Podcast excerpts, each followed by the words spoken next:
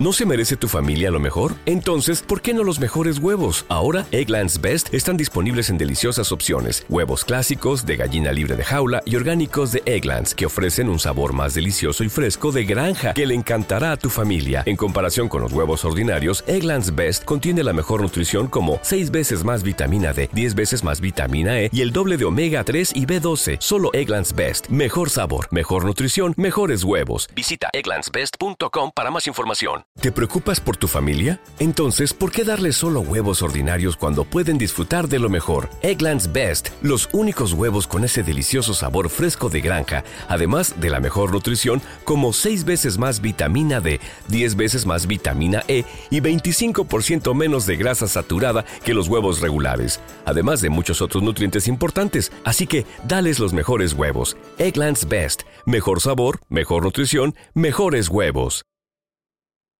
Hoy con nosotros el The Benz, la primera obra maestra de los Radiohead. Comencemos. El CD Room, un programa tras la música rock.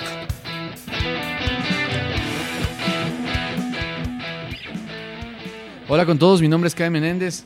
Y yo soy Víctor Caicedo. Les damos la bienvenida a un capítulo más de El CD Room. Esta vez regresamos en el tiempo, tuvimos ya nuestro capítulo del OK Computer de los Radiohead. Ahora vamos por un disco anterior, el de Vents. Kai, ¿cómo vas? ¿Cómo estás? Bien, bien, muy bien. Aquí también con este gran disco de los Radiohead, este disco que los que ya los quitó esa etiqueta de los One Hit Wonders, ¿no? Un disco súper importante con una cantidad de éxitos increíble que tuvo este disco.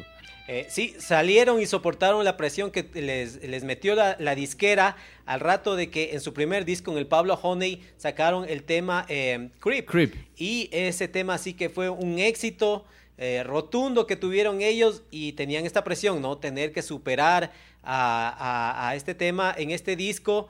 Eh, tuvieron complicaciones, problemas. Eh, Tom York, el vocalista, enfermó.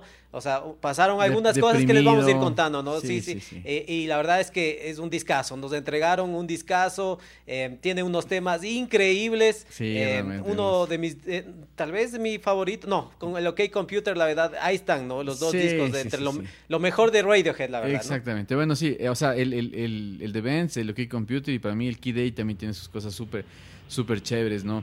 Y, bueno, este disco es el segundo disco de la banda, como lo comentábamos. El The Benz es considerado uno de los mejores discos de rock de los 90 y uno de los, eh, de los, de los pilares más importantes de la música en la historia del rock alternativo. El The Benz, bueno, la publicación del disco fue el 13 de marzo de 1995, la grabación se hizo en agosto, de agosto a noviembre de, de 1994, géneros rock alternativo por la discográfica Parfon y Capitol Records y productores God eh, Leckie y John Nigel. Godrich. John, John Leckie, perdón, y Nigel Godrich. Así es. Ah, ok, em, bueno, pero vamos por la primera parte para que nos acompañe la música. Tengo aquí el disco, este disco tuyo, ¿no? Mío, Eh, este es, era de CD Room, quiere decir que lo compraste para estos capítulos. Claro, estoy bien, por ¿no? supuesto. Este aquí fue la de la camada de, de discos que dijimos, bueno, vamos a, vamos a comprarnos algunos discos y este fue uno de ellos. Eh, realmente quería comprarme con el OK Computer los dos, pero como ya lo tenías, entonces ya se me compré este de aquí. Ah, pero bueno, yo tengo el OK Computer, con ese hicimos de, eh, el capítulo que ya Sí. tenemos, como mencioné, de ese disco. Eh, pero si quieres, déjalo aquí, aquí está. no, no, está no, no, por su, no, preste, preste, preste para acá, ¿qué te pasa? Ok, bueno, entonces, em, ¿suena? ¿Suena? Ahí va. Listo, ahí está. ¿Quiénes eran los Radiohead? Eran en la voz y en las guitarras también, ¿no? Aquí está, ya. En la voz y en las guitarras, eh, el señor Tom York, que al momento del lanzamiento del disco tenía 27 años. En la otra guitarra, Johnny Greenwood, eh, que al momento del lanzamiento tenía 24 años. En la otra guitarra, porque aquí hay algunos guitarristas. Ed O'Brien, que tenía igual 27 años al momento del lanzamiento. En el bajo, Colin Greenwood, el hermano mayor de los, de los hermanos Greenwood, eh, eh, del De guitarrista. Johnny, eh, Johnny Greenwood. Ajá, que tenía 26 años al momento del lanzamiento. Y Phil Selway en la batería, que tenía 28 años al momento del lanzamiento. El más joven, Johnny Greenwood, ahí todos por ahí en la edad, ¿no? Sí, sí. Oye, sabes que también es importante que, bueno, cuando, cuando hicimos el capítulo del OK Computer también comentábamos esto, ¿no? Que fueron, eh, eh, ellos se conocieron en, en el colegio, universidad y todo, y fueron, y es un grupo que se mantuvo y se mantiene hasta el momento con sus integrantes originales. Ajá. Ok, ¿qué pasaba en... Esto fue en 1995, ¿no? El 8 de marzo, mencionaste, de 1995 fue el lanzamiento del disco. En esa semana, en la Billboard, estaba en los topes de Perdón, las perdón, listas... ¿el, el 8 o el 13 de marzo? Ah, 8 de marzo. Yo tengo el 13 de marzo. mm. Bueno, eh, podemos verificar, Sí, eh, sí. pero por ahí. Estamos en los primeros días, en la primera quincena de marzo sale el disco y tenemos en la Billboard a Boys to Men, eh, Garth Brooks y a Green Day, que habían sacado su, su disco Dookie, ¿no? Entonces eh, teníamos ahí eso en la Billboard. Entre los temas destacados, lo que sonaba eh, de rock en, en- en- en este año, el 95, está Wonderwall de los Oasis, está You Oughta Know de Alanis Alanis Morissette, Morissette. One of Us de Joan Osborne, ¿te acuerdas de esa canción? Ponían bastante sí, en MTV, sí. ¿no? Sí, sí. Bastante. Yo pensaba, bueno, la gente decía que era, que era, que era hija de Ozzy Osbourne, pero no, no ha sido.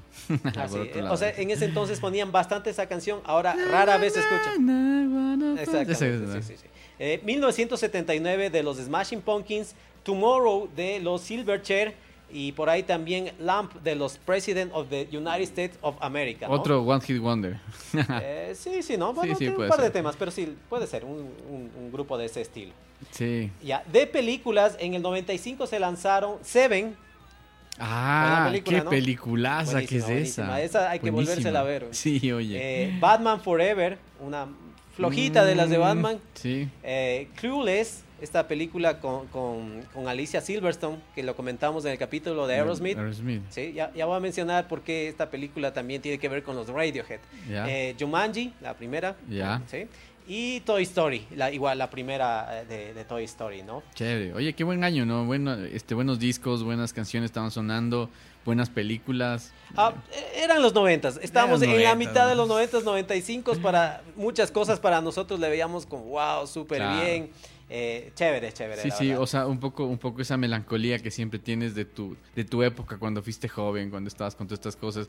Igual pasa con, con, con- con los 80, las personas que vivieron en esas épocas y todo, es- tenían esa melancolía de la música, las películas, todo lo que salía en esos tiempos, ¿no? Sí, eh, para el rock, eh, eh, pues era, era buenos años, ¿no? Estábamos Sí. todavía en un momento importante. Los álbumes, algunos de los que se eh, lanzaron en 1995, está el Melancholy and Infinite Sadness, tenemos un capítulo de los Sí. Smashing Pumpkins, eh, What Story Morning Glory, También. igual de los Oasis, tenemos capítulo. Yeah. Tenemos algunos, ¿no? Ya de Sí, los noventas. El Jagged Little Pill de Alanis También. Morissette, también hay capítulo. Este todavía no está. El Tragic Kingdom de los de No Ah, Doubt. No Doubt, sí, ¿sí? también. Oye, sí este es bueno tampoco hay. El One Hot Minute de los Red Hot Chili. Peppers. Y no, no, no creo que. Sí, porque no quieres, ¿no? Eh, el disco debut de los Foo Fighters, o más bien el proyecto de Dave También. Grohl, que igual tenemos el capítulo, y un capítulo más que tenemos también, el Frogstone de los Silverchair, ¿no? Ya, perfecto. Entonces, buenos discos. Eh, Había todavía un- una buena camada de, de ar- de artistas haciendo cosas interesantes en el, en el rock, en el rock alternativo. Eh, eventos importantes de ese año que sucedieron eh, para Ecuador, quienes estamos en Ecuador, inició la guerra del Cenepa con Perú. Mm, ¿sí? ya. Y un Eh, paso atrás. Ni un paso atrás, como Sixto decía el presidente. Eh, em, se lanzó el Windows 95, el Internet Explorer, que Mm. ahora son de uso general, común. Em, el Internet se privatizó luego de cesar la financiación del gobierno de Estados Unidos. Entonces aquí es cuando ya tal vez se, se comenzaba ya algo también importante Claro. hasta los tiempos de ahora, ¿no? El, el- el Internet. Y eh, también terminó la guerra civil de Bosnia. Eso entre lo que pasaba en 1995 y aparecía este disco también, como, como dijimos, está un poco en, en- en disputa cuál es la fecha exacta, eh, lo verificaremos, lo podemos eh, adjuntar en el, en, el, los- en el texto que acompañemos del capítulo, aclarando cuál mismo es la fecha, el día exacto del lanzamiento, ¿no? Eh, tú decías acerca del tiempo de grabación, les tomó un tiempo, les llevó, eh, como dije, porque eh, tenían esta presión, ¿no? Había que Claro. superar, la disquera dijo, ok, necesitamos otro, otro clip, ¿no? Otra, otra canción eh, que si debemos, debemos de ubicarle todo el mundo cómo sonaba Creep, ¿no? Si, si nos, Claro.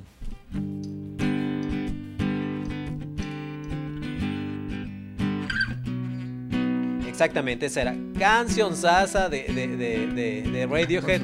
Es más, yo creo que en algún momento, eh, no, eh, no creo que hagamos de Pablo Honey, pero como un sencillo, como un tema solo, podríamos hacer un capítulo así rápido, ¿no? Canción sota.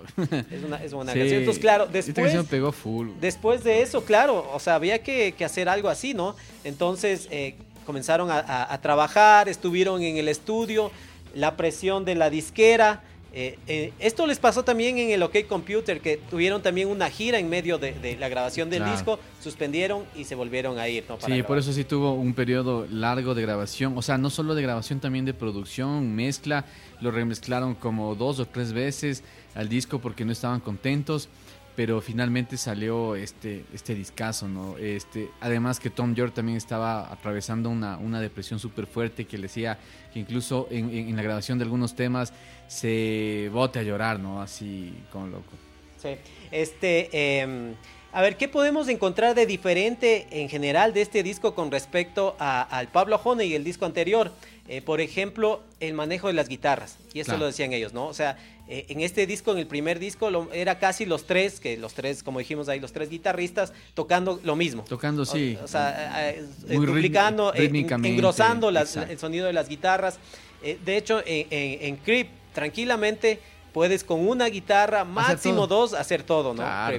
Entonces, pero eh, ya en este disco dijeron, a ver, si es que suena con la base y la guitarra de, de- de Tom York, una guitarra acústica ya suena el tema, ya, o sea, ¿para qué hacerle más? Entonces lo que hacen es comenzar a meter otra clase de texturas, de sonidos, y, ahí es cuando yo creo que se comienzan a diferenciar los Radiohead, ¿no? Sí, sí, sí. Y más que nada, bueno, este, como, como lo comentábamos al inicio, ellos, ellos estaban realmente súper hartos de estar eh, relacionados con Creep, eh, no querían saber nada. Y por eso es que el primer sencillo del disco, que es My Iron Lung, eh, sale, sale antes de la publicación del disco, ¿no?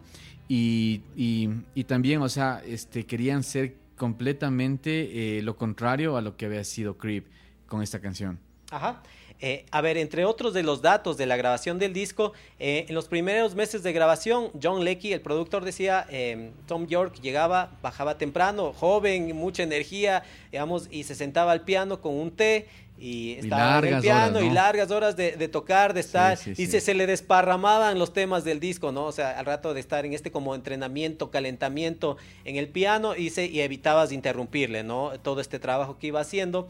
Eh, eh, también dicen que ayudó mucho la paciencia de John Leckie con la banda.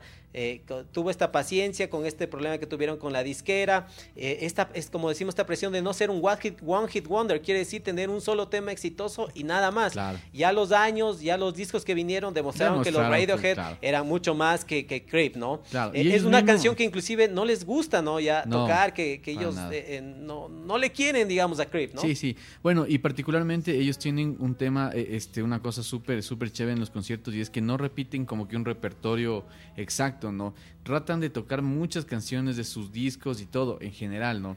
Pero ya con Creep eh, es una canción que eh, creo que hace un par de años la habían tocado, pero después de por lo menos unos 15 años de eh, que no había sonado en vivo esa canción. ¿Ah, sí? Entonces, Sí, no, no, no la tocan mucho, ¿no? no, no, no. Ya- no. ya le evitan- evitan incluso tocar. fue, incluso fue un tema en redes sociales, en cómo se llama, en YouTube, eh, a los ni sé cuántos años, Cre- eh, este Radiohead toca Creep y tanta cosa y sacaron ahí. Sí, la verdad, Creep para mí el, el auténtico himno de los noventas, ¿no? esa, esa, depre- esa depresión, Esa- a veces sí. esa letra, eh, pero bueno.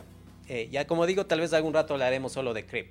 Eh, otra de las razones por las que se aplazó, tú dijiste que tomó unos cuatro meses más o menos la grabación del Sí. disco, pero en- en- en- entrecortado, porque yo tenía el dato que de febrero a noviembre del 94 fue la grabación, también porque eh, John Leckie también estaba produciendo, trabajando en otro disco, tuvieron que parar una temporada, también pararon por una gira, esto también les, les sirvió y les ayudó para que ellos eh, trabajen los temas en vivo. Entonces también John Leckie decía cuando ellos regresaron, claro, y era un po- un poco también otra cosa, ¿no? Eh, eh, eh, esto esto de, de poder tener la oportunidad de tocar en vivo los temas para la gente y, y eso te ayuda, ¿no? Eso también dices, "Mm, mira, esto está funcionando, esto no, a esto responde la gente, se anima y pues eh, eh, seguro que hicieron ajustes ahí. Sí, sí, claro.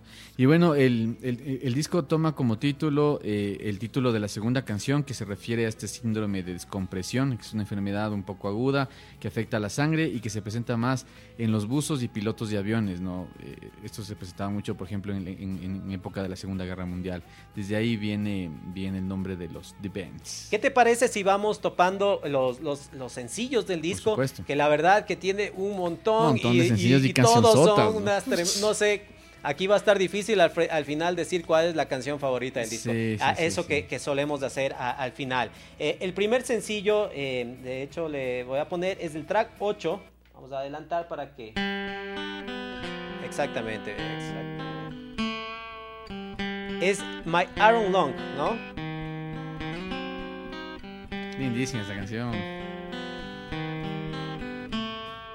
A ver, ponle, ponle. A ver, vamos desde el principio. Está. Entonces, ahí nos va acompañando. Tiene un sonido eh, eh, medio extraño en la, en la- en la sí. guitarra, ¿no? Ese es de- porque, ¿qué usa Kai? Ese es un efecto que se llama Harmonist. Eh, más o menos como que modula ciertas, ciertas, este grado de, la, de las... eh, como que tono, da una ¿no? nota, un tono, exactamente. Por ejemplo, déjame, déjame ver si es que suena aquí con la acústica.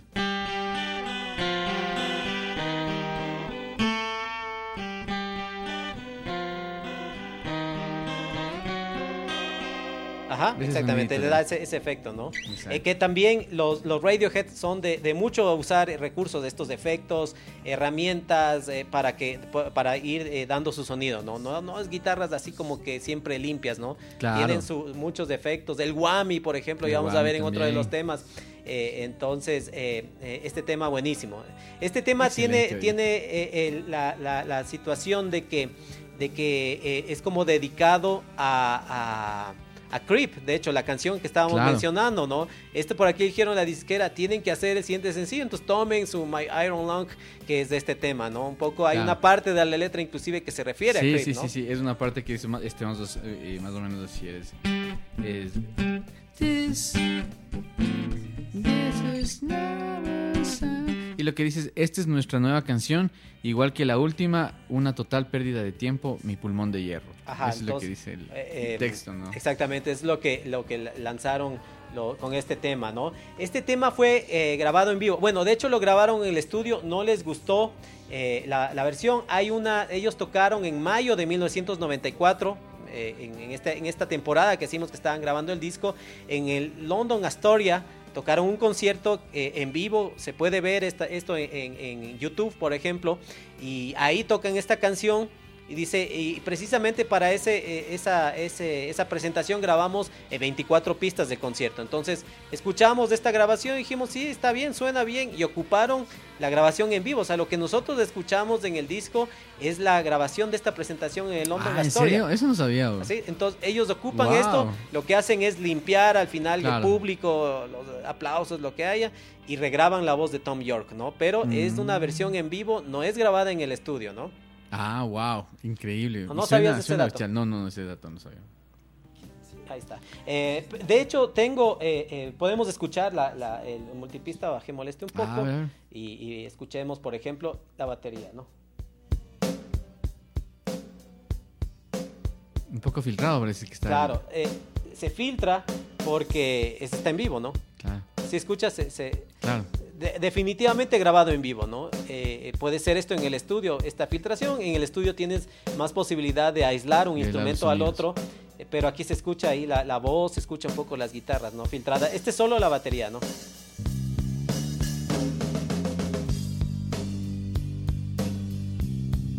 ¿Sí? Tenemos, por ejemplo... Johnny. Esta es la guitarra. De- Este es un, no sé si am, has visto, es un aparato que se llama Evo, sí, algo así. Sí, sí, sí, sí. Le hace todo este efecto. Ah, esto es lo es que me como una refería. lucecita, es como una lucecita que, que- que se le pone ahí y te hace esto.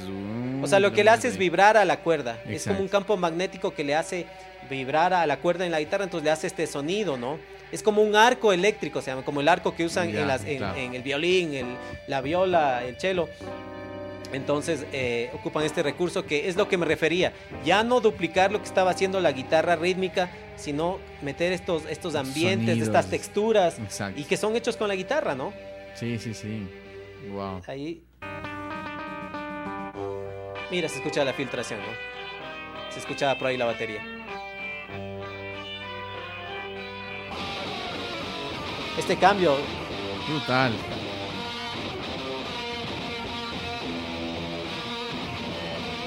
Eso, eso es lo que tenemos un poco de, de, de My Iron Long, ¿no? Un, un temazo em, que, que, como digo, fue grabado en vivo. Eso, ese es un dato que me parecía increíble, ¿no? Que puedas eh, eh, grabar esto eh, y, y le mandes de- el lado en vivo, ¿no? Claro, sí, o sea, increíble. weón. Ya, eh, justo, mira, termina.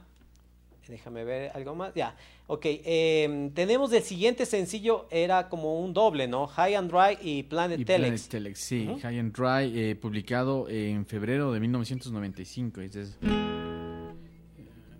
Bueno, o sea, empieza con esa batería increíble. Como, como Shakira.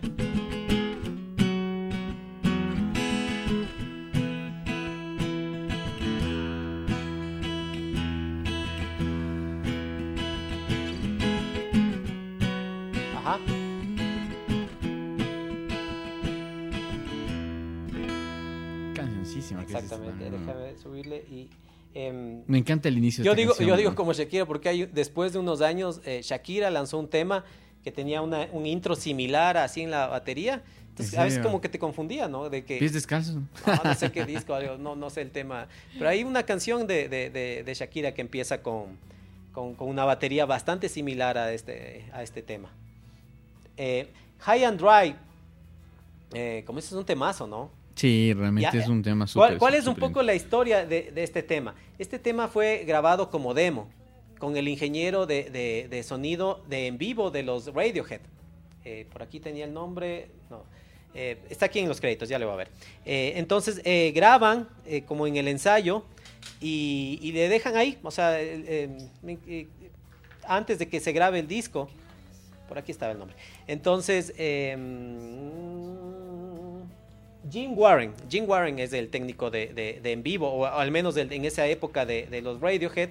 Graban este tema, le dejan ahí, inclusive este, este intro de batería era porque estaban cambiando el, cambiaron el parche del bombo de la batería. Entonces, eh, Phil Estaba como Selway está como un poco probando, ¿no? Entonces hace ese ritmo. Y, sí, sí, y entonces ya escuchan, dicen, no les gustó mucho el tema en ese momento, decían que parecía como de un tema de Rod Stewart. Entonces dijeron, no, no, no le paraba mucha bola y ahí le dejaron, ¿no? Al rato que estaban haciendo la grabación de este, de este disco, del The Bands, eh, eh, por ahí alguien encuentra este y escuchan, dice, mira, o sea, como que calza bastante con lo que Claro, estamos, con con, lo que el está material que estamos haciendo y, y lo, y, lo, y lo cogen. Y, y esa grabación que tenían como en vivo de este tema, como digo, con el sonidista de en vivo de los Radiohead, eh, simplemente le remezclan y se va. No, es, no volvieron a grabar en el estudio. eh, se fue. Otra canción más, como en el caso de My Own Long, que fue en vivo, esta también como así, la tocaron, la grabaron, no le hicieron nada, se fue eh, a remezclarle y ya y es lo que tenemos en el disco, ¿no? Sí, sí, muy, realmente. muy buenos músicos los Radiohead. ¿no? Súper buenos músicos, realmente. Este, esta canción sí creo que es un himno para muchos de los fanáticos de, de Radiohead, ¿no? Pero realmente, como tú lo comentas, es una canción que no les gustaba mucho a ellos, pero que finalmente creo que le vieron, eh, eh, no sé si por parte de la disquera o alguien, que tenía un potencial comercial, porque es muy comercial esta canción. Sí, bueno, no, no, no se aclara mucho quién fue como que encontró esta, esta pista que tenían grabada. No sé si los mismos Radiohead, el- el- el- no sé si John Leckie, pero la idea es que le encontraron y dijeron, mira, pega bien. Y, y la usaron, ¿no? Esta tiene un video, tiene dos videos de hecho esta canción, una que era para versión de Estados Unidos y otra para de, de- para Inglaterra. No sé si has visto las dos versiones. Hay una que están en un restaurante, ¿no? Esa, Exacto, esa debe sí. ser la, esa era la sí, conocida, ¿no? exacto. en que va corri- ocurriendo una historia, eh, eh, al final hay eh, eh, como algo están conspirando, Sí, sí, sí, hay una explosión de un auto, así todo. Entonces era un video chévere. Sí. Mm, Tampoco creo que le ponían mucho. Pero sí, sí, sí, sí le identificamos Sí, bastante sí, bien. sí, El otro video están tocando como en un desierto. Están tocando como en vivo, están, eh, la cámara se está moviendo mientras ellos tocan. Y, Como con unos carros atrás, así. Sí, algo así. Está Ya, como, ya, ya, están como parqueados de- en, como en el lugar de grabación. Cierto. Y, y se mueve la cámara y eh, igual después como que llueve, ¿no? No creo que llueve, de hecho, sino que es una lluvia fingida y ellos están tocando en la lluvia, como mojándose y se termina. Bastante sencillo el video, ¿no? Pero tiene estos dos videos de esta canción Mm. para que los dieron para dos diferentes me- mercados. Eh, eh, como dije, esta canción grabada a finales de los 80s, eh, Tom York le escribió como para una chica con la que andaba saliendo y después un poco fue como ya modificando la idea de que era idea eh, sobre una, las ideas sobre el éxito y el fracaso, ¿no? Pero un temazo, la verdad. Sí, temazo realmente. Y aquí también este, mucho de las letras de Tom York sí ya se hace mucho más eh, esta forma introspectiva, todo esto, toda, toda esta, esta, mm, no sé, pues, eh, eh, no sé, pues todo este dolor que en ese momento Tom York estaba pasando, ¿no? Ajá, eh, eso. De ahí tenemos en el tercer sencillo Fake Plastic Trace, ¿no? Canción Sota también, oye, es que entonces...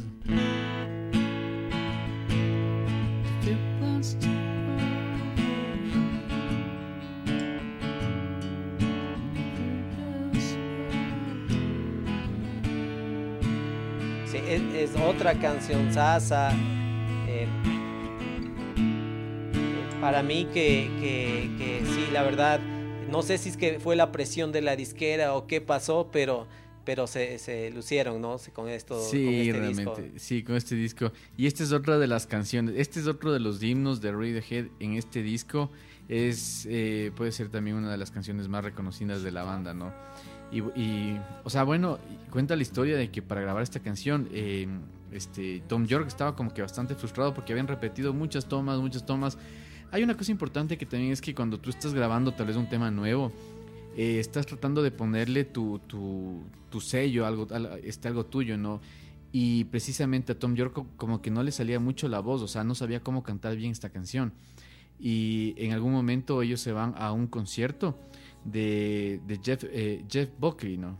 Sí. Este, se van a este concierto y ahí como que toman este, mucho eh, de la idea Tom York de, de- de- de- de trabajar mucho con, con- con los falsetes sin necesidad de ser una canción muy, muy, tal vez, este, muy pop, pero sí eh, saber trabajar bien con los falsetes, ¿no?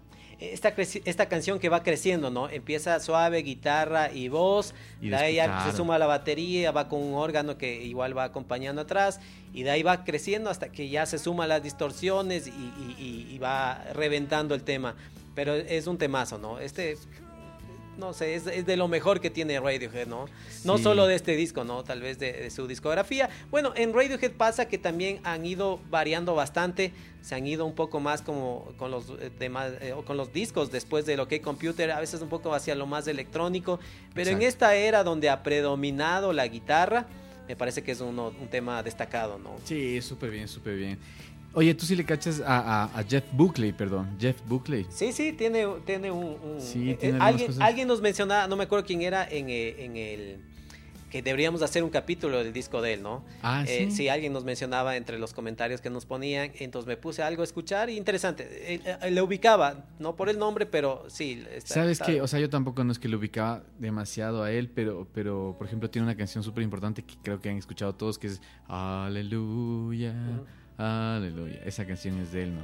Sí, sí. Y, y ¿No se merece tu familia lo mejor? Entonces, ¿por qué no los mejores huevos? Ahora, Egglands Best están disponibles en deliciosas opciones. Huevos clásicos, de gallina libre de jaula y orgánicos de Egglands, que ofrecen un sabor más delicioso y fresco de granja que le encantará a tu familia. En comparación con los huevos ordinarios, Egglands Best contiene la mejor nutrición como 6 veces más vitamina D, 10 veces más vitamina E y el doble de omega 3 y B12. Solo Egglands Best. Mejor sabor, mejor nutrición, mejores huevos. Visita egglandsbest.com para más información. Y bueno, o sea, este, ya cuando, ya cuando Tom York hace, hace todo este tema de- con las voces, estos falsetes y todo, eh, termina siendo, y muchos dicen que es una clara influencia, por ejemplo, eh, para artistas como Matt Bellamy de los Muse, que hicimos un capítulo también, o Chris Martin de los Coldplay, que también tenemos un capítulo, en su forma de cantar, ¿no? Pero más bien ellos también comparten de que, de que, de que todos ellos, tanto York, Bellamy y Martin, eh, este, su influencia realmente es, es, es Jeff Buckley, ¿no?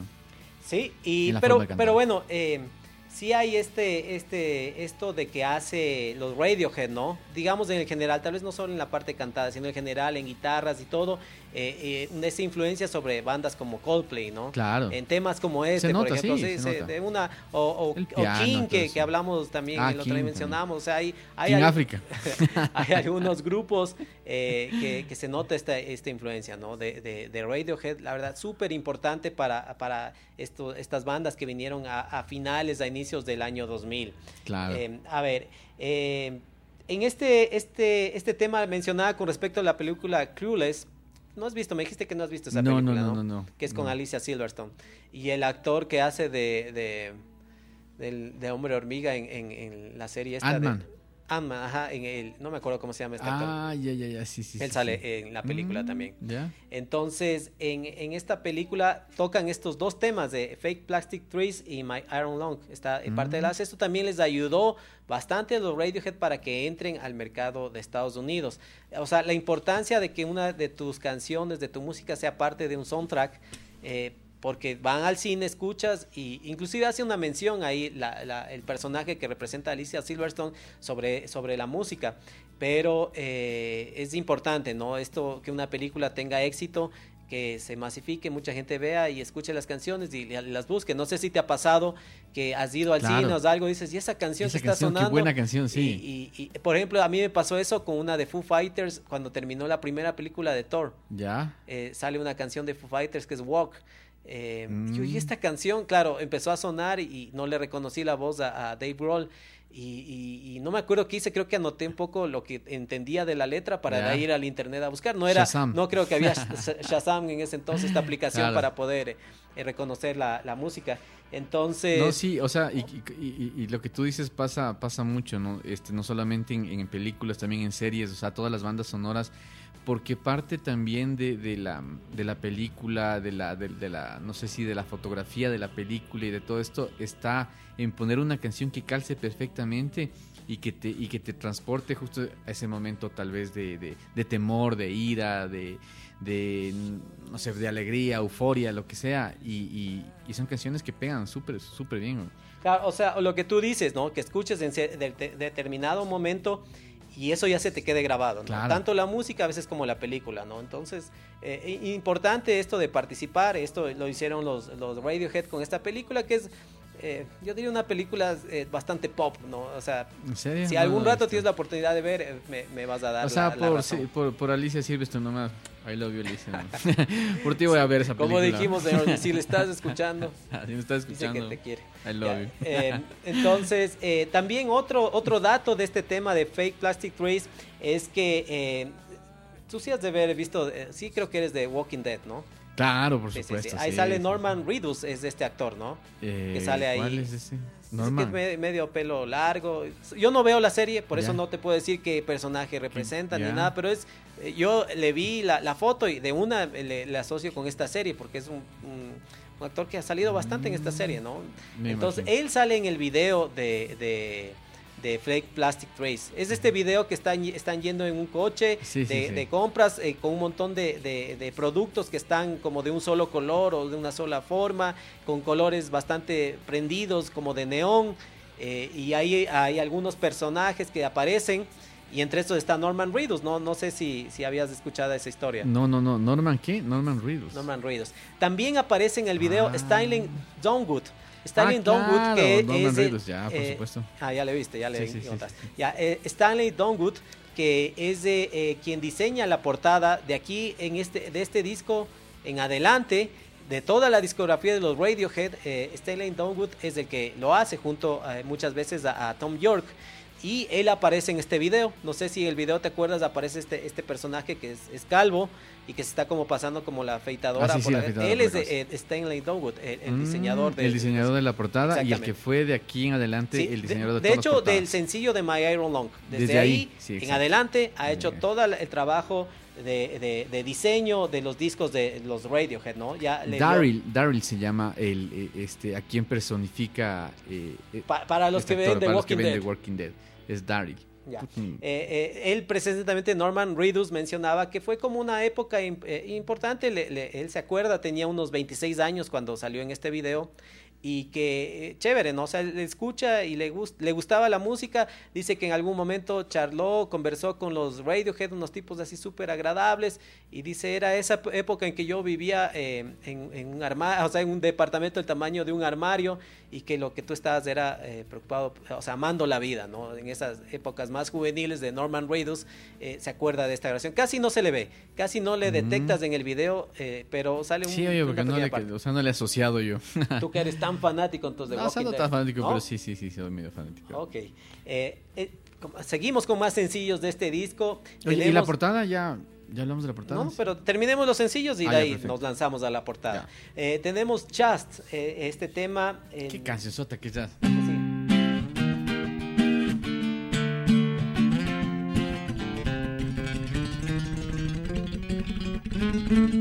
Sí.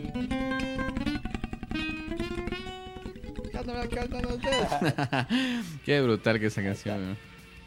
Es, es una canción sasa buenísima. Sí. Eh, eh, este empieza con ese intro que hiciste tú la guitarra eh, y de ahí re- revienta toda la banda. Y Me al, final, la- y al final es increíble de esta canción, es increíble porque, porque hace unas cosas ahí también con el Wami, que se va mostrando. Increíble. güey. Claro, cuando haces con el guami eso que acabas de hacer con la boca, es que le sube la, la tonalidad, a veces hasta una octava la guitarra. Y en el video, si tú ves cuando está haciendo esto, eh, Johnny Greenwood, que es el que toca la guitarra, jala la cuerda. En el video está como jalando la cuerda. Yo veía eso del video, decía, ¿cómo hace ¿Cómo eso? hace no eso? Porque no, no es que hace eso eh, para poder tocar, sino que él en el video simula como que está jalando la cuerda súper abajo de la guitarra. Y yo decía, ¿cómo hace ese efecto? O sea, eh, trataba, agarraba la guitarra y trataba de imitar y no se podía, ¿no? Necesitabas un Claro. whammy, este pedal que mencionamos que, Sí, que- sí, que en cambia algunos, la en algunos tonalidad. capítulos hemos mencionado ese pedal, lo que te hace es esto, o sea, te da, por ejemplo, está ahí. Y de ahí. Ajá, exactamente. Entonces, hasta que no conoces estos pedales, estos efectos, te quedas loco, Claro, dices, ¿cómo lo alucinado, hacen? cómo hace ¿Cómo eso, hacen? cómo llegó tan arriba la guitarra Sí. y, y cómo le jala la cuerda. Eso, es. eso me, me acuerdo, Sí, sí, es un- era un temazo. Algo ibas a decir. Sí, sí, incluso, incluso eh, cuando estábamos haciendo el capítulo de, de Pantera también en la canción Becoming, hacen eso, ¿no? Y yo también me quedaba locazo porque decía, ¿cómo, cómo baja tanto para ¿Cómo sacar ese tanto? sonido y después sube para, Ah, para, este, para seguir tocando? O sea, pues, para mí era loquísimo y claro, son estos pedales. Sa- Sabes que con, con Just yo tenía la idea, me acuerdo que estaba en el colegio, decía, este tema quiero tocar, había estos intercolegiales, ¿no? Siempre había, entonces había que escoger qué tema. Y esta era la que íbamos a tocar en vez de... en ¿Conversamos vez de- alguna vez? Claro, O- o- sí, sí. salió sí, de mi cabeza, entonces, porque Claro. yo decía, este tema, tocarle me parecía increíble con todo el solo, con toda la... pa- Como, como, eh, como digo, cuando hablamos del OK Computer, hablamos sobre Paranoid Android. Claro. Digo, también no sé si Just hubiera sido algo con el nivel colegial que teníamos de haber podido tocar, ¿no? Difícil, yo creo. Difícil, ¿no? Esta canción, claro, este, yo me acuerdo que cuando, que cuando fuimos a este intercolegial que lo comentamos en el capítulo del TEN y tocamos a live, eh, había realmente este, la idea de tocar jazz o a live, ¿no? Pero el tema de que jazz yo no era una, una canción que me la sabía, ¿no? Y, y- y claro, hubiera sido bien complicado por sacar esta, esta canción en esa época con los pocos recursos tecnológicos, pedales y todo eso que, que- que- que no se podía tener, güey. Sí, entonces yo decía, esta canción tocar, vamos, o sea, vamos a arrasar. Pero no, no, la Con verdad, los premios. Fue, un sueño, una quimera, la verdad, eh, el poder pensar en este tema, pero era increíble, ¿no? Toda esta parte, estas guitarras. Esta eh, parte. eh, creo que Qué Tom, brutal que es claro, esto. Tom York creo que decía que aquí Johnny Greenwood quería meter la mayor cantidad de acordes posibles, ¿no? O sea, realmente fue, fue como una batalla entre Tom York y Johnny Greenwood de, de poder meter la mayor cantidad de acordes en una canción. Entonces desde ahí sale esta canción. Y de lo que mencionaba del video, el director de este video, Ja- Jamie Travis, no sé si te acuerdas de él, hablamos recién en el capítulo de Coldplay que hicimos hace poco, eh, Mm. sobre el video de, de Scientist de, de Coldplay, es el mismo claro. director. Este video que es de esta persona que está, eh, esta especie de- bueno, no sé si ejecutivo, bueno, esta persona que está caminando en la ciudad y se, y se bota en el piso y mientras va pasando el video vas teniendo como sub- subtitulado, ¿no? Una persona se tropieza con, con este personaje y dice, eh, ¿qué haces en el piso? Y estás bien, te encuentras bien, dice, sí, nada, entonces comienza como un poco a, a molestarse, ¿no? Oye, me pudiste haber roto el cuello, ni sé cómo, y, pero estás bien, o sea, porque estás en el piso y le trata de ayudar, no, no me toques, le, le- le dice, ¿no? Todo esto subtitulado, ¿no? Mientras va sonando la canción.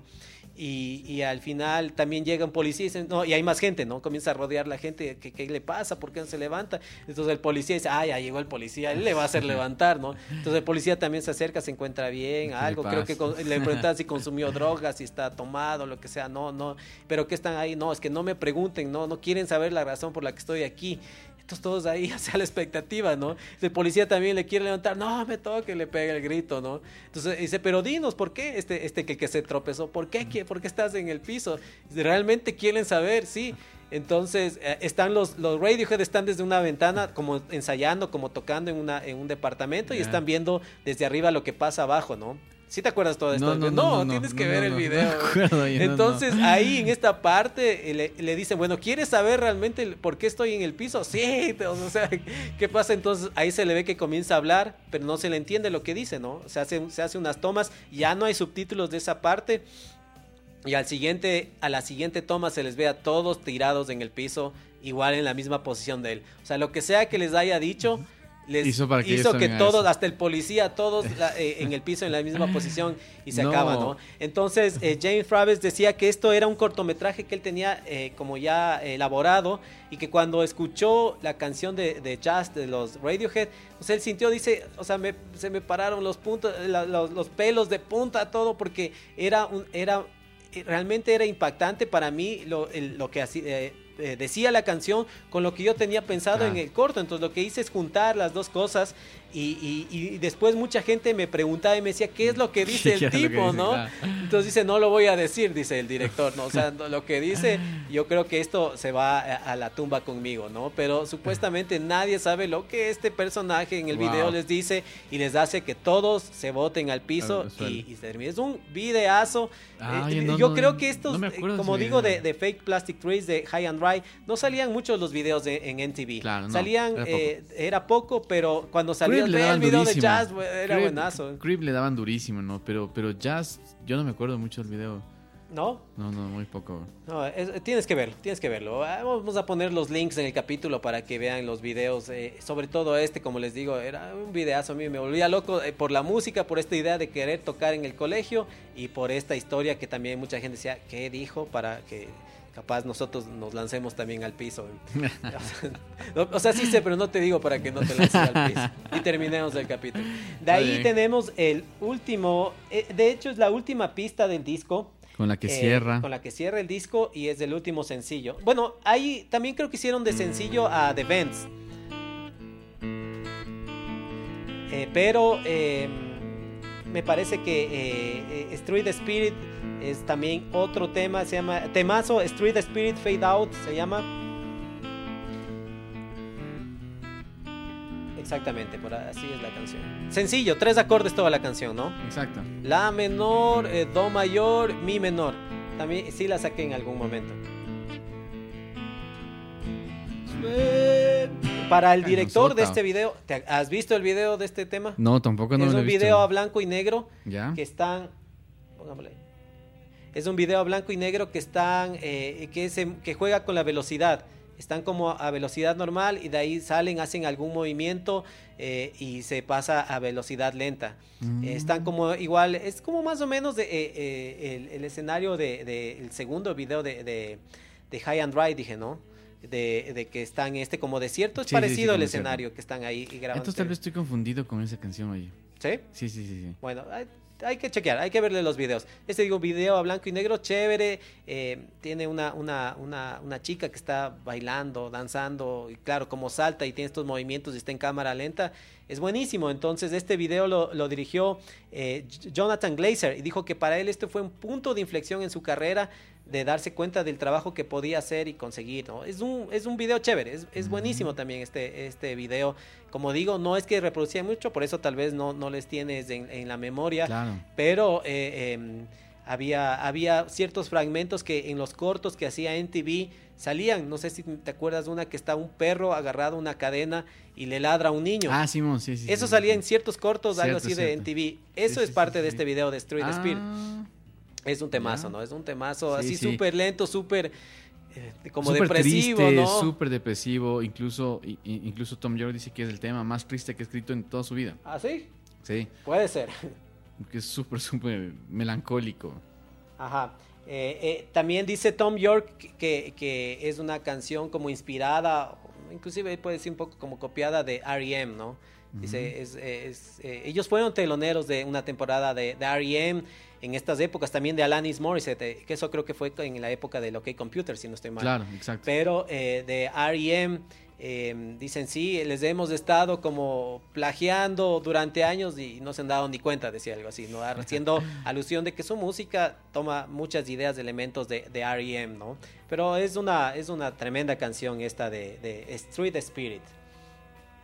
¿Qué más tenemos de datos? Esos son todos los sencillos, Los como digo, está el de Benz. Podemos hablar un poco de la, de la portada.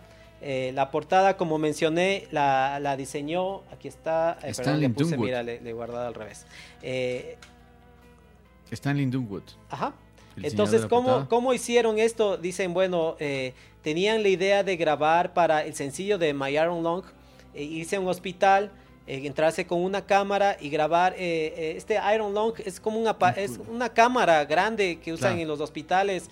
Entonces, cuando vimos, eh, no era nada atractivo, nada novedoso como para poner en la portada. Pero entre una de las cosas que encontramos, encontramos este maniquí que es para practicar el, el, el- el- la, ¿cómo es? Creo que es. RSP, Sí. este. Bueno, sí, sí, exactamente. Como para traer nuevamente a la vida. O sea, darle, darle reanimación. Exactamente. Entonces, lo que decían es que este maniquí para, para practicar la reanimación, eh, lo que hicieron es tomarle las fotos y de ahí proyectaron, con, eh, esto metieron en un VHS, en, una tele- en te- un televisor y tomaron fotos de la, del televisor, de la pantalla. Por eso es que tiene un efecto como, como o sea, así como pixelado, como, Claro. como de baja definición. Es porque Como vintage, como que está, claro, exactamente es tomada la foto a la- a la- al televisor. Entonces dice que les pareció interesante, ¿no? Tiene, es, es que dice que parece eh, que está entre la agonía y el éxtas- éxtasis, ¿no? Como un androide, como algo así, ¿no? Como un Paranoid Android. Exactamente. Entonces ese, ese es un poco lo que hicieron con el disco. De ahí tiene, eh, tiene las letras, tiene algunas animaciones así eh, extrañas, raras que ya vemos a lo largo de la discografía de los De los de los Radiohead. Sí, eso- e- ese tipo de, de, de muñequitos, dibujitos, cosas así. Ajá, medio- que medio- como decimos, raras, ¿no? ya esto es trabajo de, de Stanley Donwood y un poco también de, Tom York, Tom York. por supuesto. Y son los que están y, y- y le ocupan bastante, bastante esto, ¿no? Eh, ah, pasa también en este disco de que los, los temas están acompañados de, de, cuando son sencillos, de, de algunos temas. Ah, claro. Eh, John de- decía, mira, era los noventas y esto era como común. Eh, de, de hecho, la primera parte de, de que entramos al estudio, eh, grabamos bastante con eh, los temas, nos enfocamos en los éxitos y aparte había que llenar con sencillos, ¿no? Claro. Entonces, eh, hay, ustedes pueden ver esto si está disponible en plataformas como Spotify, en que están los sencillos de estos temas y están acompañadas de varias canciones. Inclusive, uno, no me acuerdo qué sencillo, eh, ahí está Creep en una versión acústica, ¿no? Exacto, sí, sí, Está- sí. eh, Hay Me bastante es- música aparte, ¿no? Me parece que es en, en, en el de este jazz, me parece que está ahí una versión acústica de Creep. Ajá. Digo, o sea, ¿cómo se atreven? Porque los más también es que odian eso, ¿no? Incluso estaba viendo unos videos en los que, en los que por ejemplo, este, van fans. O sea, y se ha hecho ya como que una legión de gente que les va como que a molestar, ¿no? Porque cu- cuando, cuando están dando autógrafos y todo, entonces vas llevando tu disco, el OK Computer, el de Benz y todo, y hay gente que se mete con el Pablo Honey. A ¿Ah, sí? que, le- a, a que les firmen y se ven unas reacciones de Tom York pero que se come cemento así como que chucho, sea, ¿qué me pasa de eso? Pero bueno, lo tienen puesto, ¿no? Porque hay otros artistas que parece que no se identifican con su música, con sus trabajos anteriores y, Y ni lo siquiera quitan, lo suben en las exacto. plataformas. El Pablo Honey Sí. está disponible, debe ser también porque está Creep ahí, ¿no? Claro. Entonces, ¿cómo no poner eh, eh, ese disco donde está eh, ese, ese tema tan conocido? Eh, aquí también pasa que el asistente eh, de, de grabación fue Nigel Godrich, Godrich. que de aquí en adelante Ya a ser fue productor, el ¿no? productor, claro, eh, aquí estaba como asistente, como, eh, como el Ingeniero ingeniero, de de, de grabación.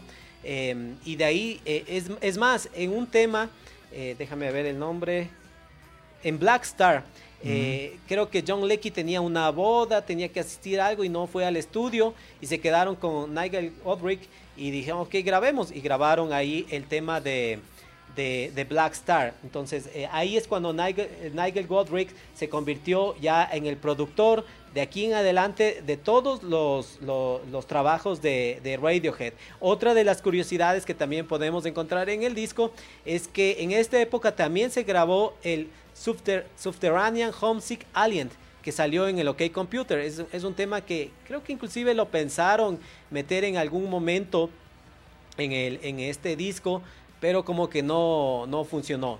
Pero es un temazo que lo pueden encontrar en el OK Computer, ¿no? Ya. Eh, tenemos, tenemos, tenemos también, eh, como decía John Leckie, el productor del disco. Eh, John Leckie, que tal vez no lo hemos escuchado mucho, pero también ha salido en, discos de artistas, por ejemplo, como el Showbiz, el Origin of Symmetry de los, de los Muse, que tenemos un capítulo, no de esos discos, tenemos de el Black Holes and Revelations, y también ha hecho trabajos con los Stone Roses, eh, con Pink Floyd, Paul McCartney, con John Lennon, con George Harrison. Esto era porque John Leckie, que empezó muy joven en esto, trabajaba en Abbey Road. Entonces él era como el, eh, igual el técnico de grabación y tuvo la oportunidad de grabar con, con estos musicazos de los Beatles, ¿no? Entonces Claro. un, un productor importante que eh, inclusive aquí en los créditos podemos ver que eh, aparece que algunos temas son mezclados por John Leckie y otros son mezclados por eh, Sean Slade y Paul Col- Caldery, que son quienes trabajaron en el Pablo Honey. Entonces, esto es porque a algunos, algunos temas no les gustó cómo quedó la mezcla a los de la disquera, les llamaron a estos, a estos técnicos, a estos, estos productores del Pablo Honey y mezclaron. John, eh, John Leckie la- le tomó mal, eh, Lucky le tomó en ese momento y dijo como no me gustó un poco lo que hicieron y después dijo no, está bien, los temas quedaron bien, no, no, no. Bien, sí, sí, sí, sí, tuvo este aporte ya después positivo, ya después tal vez de bajar la calentura. Eso con este disco es un discazo, Un eh, para escuchar, tiene un montón de, de éxitos, de, de- de temas. Eh, ya al rato de hacer el OK Computer variaron en la, un poco en la dirección, ya se lanzaron algo distinto, pero em, eh, este, como digo, bastante guitarrístico, guitarras acústicas. em, la voz de Tom York, eh, igual increíble. eh, la- recomendado totalmente para escuchar este disco, ¿no cae? Sí, por supuesto, un, gran disco, como te digo, de mis, de mis favoritos de los, de los de los Radiohead y además que tiene canciones que, que ya en, en- el proceso como tal de, de, de- de Radiohead en la carrera fueron muy importantes para la banda, ¿no? Incluso, bueno, al inicio tampoco, eh, este, tampoco es que fue muy, muy, muy bien visto el disco, tuvo unas críticas malas, otras buenas y todo, pero ya con el pasar del tiempo, y o sea, pasa muchos en los discos, ¿no? Ya se lo considera uno de los mejores discos que de la década de los 90, ¿no? Eh, Aquí eh, todavía los Radiohead, este, este grupo de Inglaterra, eh, considerado como ah, eh, un disco de rock alternativo, ¿no? Sí, rock Sí, alternativo. rock alternativo. Yo creo que si a algo hay que un poco posicionarle eh, hacia dónde está, es rock alternativo. Es lo que sonaba, lo que se escuchaba eh, en esa época, eh, allá por 1995, que ya ha pasado un buen tiempo. Eso es lo que les podemos contar. Escuchen, disfruten. Ah, Por aquí tengo el OK Computer, que Yeah. es otro discazo. Mira, se pueden quedar los dos juntos. no, mejor el, pasa el OK Computer. Entonces, eh, eso, saquen sus discos si los tienen por ahí. Si no, ahora tenemos la probabilidad de escuchar en las plataformas. Entonces, disfruten del trabajo de los Radiohead. También escuchen sus demás discos, aunque yo me, me parece que al menos estos dos son lo más lo más grande que han tenido ellos, Sí. ¿no? Sé Bueno, que ahí habrá mucho que discrepen, ¿no? Con el, Sí, sí, o sea, tienen el- cosas, otros tienen, discos, co- ¿no? tienen cosas muy interesantes que luego ya, o sea, ya eh, es parte más bien de una evolución creativa que empieza prácticamente con, con, con, con el OK Computer, ¿no? Pero son discos muy interesantes, unas cosas bien, bien chéveres, ¿no?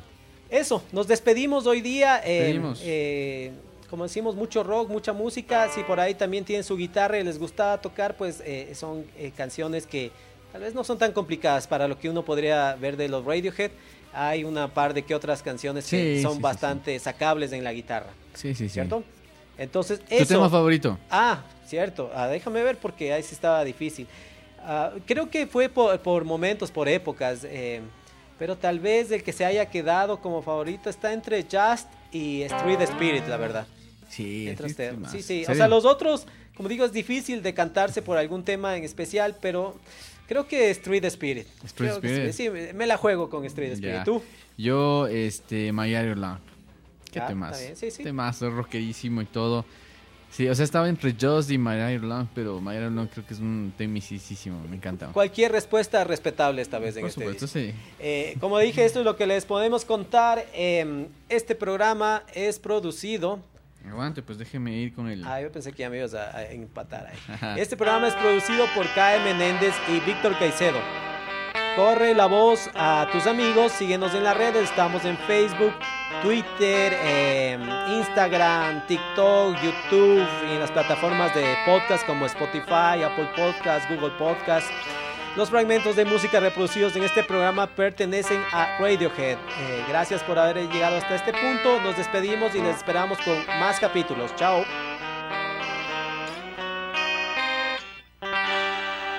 Adiós. El CD Room, un programa tras la música rock.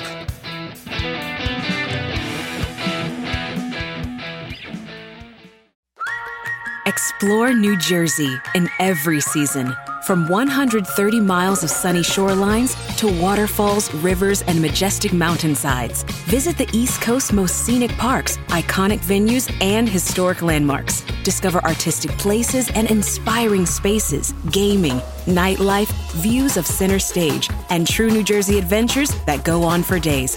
Plan your itinerary today at visitnj.org. Algunas personas fueron hechas para seguir las instrucciones. Nosotros fuimos hechos para crear las nuestras. A medir siempre dos veces y nunca cortar esquinas. A menos que por supuesto tengamos una sierra de inglete compuesta. Northern Tool and Equipment es el paraíso para resolver problemas. No hay nada que no podamos encontrar, arreglar o resolver juntos. Estamos hechos para esto. Resuelve tus proyectos hoy mismo en northerntool.com.